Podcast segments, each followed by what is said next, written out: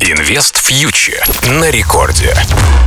Друзья, всем привет! Вы слушаете Радио Рекорд, и с вами Кира Юхтенко. Это наш еженедельный выпуск. Обсуждаем ситуацию в экономике, финансах и инвестициях. Неделя выдалась, конечно, фантастически непростой и тревожной. И на эту тревожность, конечно же, реагировал российский фондовый рынок. Мы видели резкий обвал индекса московской биржи и многих компаний, даже тех, которые ориентированы на внутренний рынок.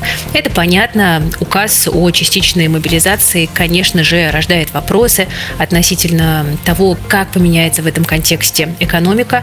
И мы видим распродажу на фондовом рынке. Удивительно, что российский рубль стоит крепко и даже сумел, наоборот, э, показать хорошие результаты за неделю.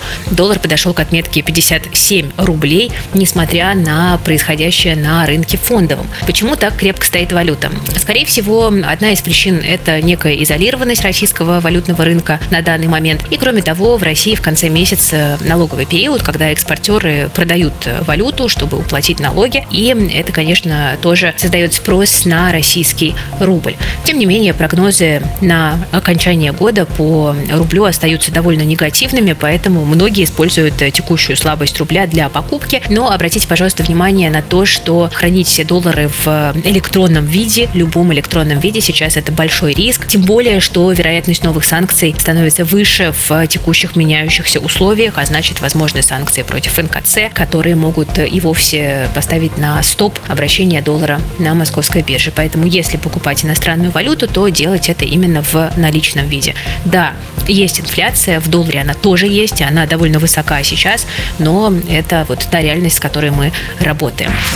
Кроме того, на этой неделе было, конечно, очень интересно наблюдать за происходящим э, в США, потому что там э, экономика находится в очень неспокойном состоянии. Фактически она уже на грани рецессии, и американский Центробанк, Федеральная резервная система, ее в эту рецессию очень уверенно продолжает сталкивать э, через ужесточение политики и повышение ставки по федеральным фондам, то есть по нашему ключевой ставке. И вот на этой неделе ФРС повысила ставку на 75 базисных пунктов и Кроме того, сообщила, что э, уже в 2023 году ставка в США может находиться выше 4%, и это довольно жесткий уровень, который будет бить по экономической активности, потому что деньги, займы, кредиты будут становиться дороже и, по всей видимости, останутся такими на довольно продолжительное время. Это будет э, давить на спрос, соответственно, и это будет э, довольно болезненно отражаться на состоянии экономики. Поэтому американский фондовый рынок э, также сейчас чувствует себя не очень хорошо. А многие маститы и легендарные экономисты говорят о том, что американский рынок находится на грани продолжительной торговли в боковике, когда драйверов для роста просто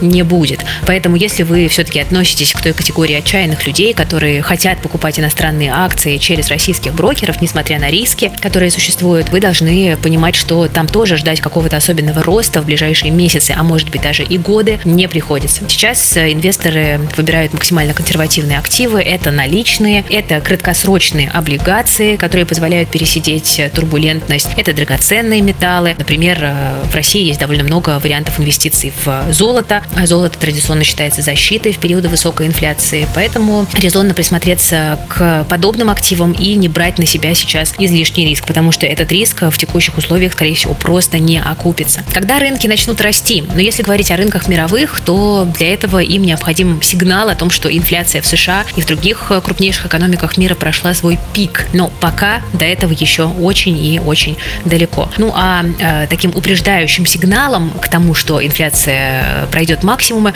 может стать ослабление рынка труда в США, потому что, соответственно, если занятость ослабевает, то и спрос становится ниже, соответственно, цены будут снижаться, и, соответственно, Федеральная резервная система сможет перейти э, в какой-то момент к снижению ставок. Это даст э, толчок для восстановления экономики и для восстановления падение фондовых рынков. Но судя по тому, что мы видим сейчас из статистики, вот этот слом тенденции произойдет еще очень и очень не скоро. Поэтому еще раз предупреждаем, а, будьте осторожны и будьте максимально консервативны. Конечно, в последние дни в целом разговоры про деньги и инвестиции как-то смещаются на второй план, все по пирамиде Маслоу, но так или иначе мы должны думать о том, как сохранить капитал во времена турбулентности, поэтому действуйте, пожалуйста, с холодной головой и минимумом эмоций. С вами была Кира Юхтенко и команда проекта Invest Future. Подписывайтесь на нас на YouTube и в Telegram. Также у нас есть образовательная платформа и в плюс, где есть множество обучающих материалов о том, как грамотно управлять своими финансами даже во времена кризисов. Берегите себя и свои деньги. Всем пока. Встретимся через неделю. Инвест фьючер на Радио Рекорд.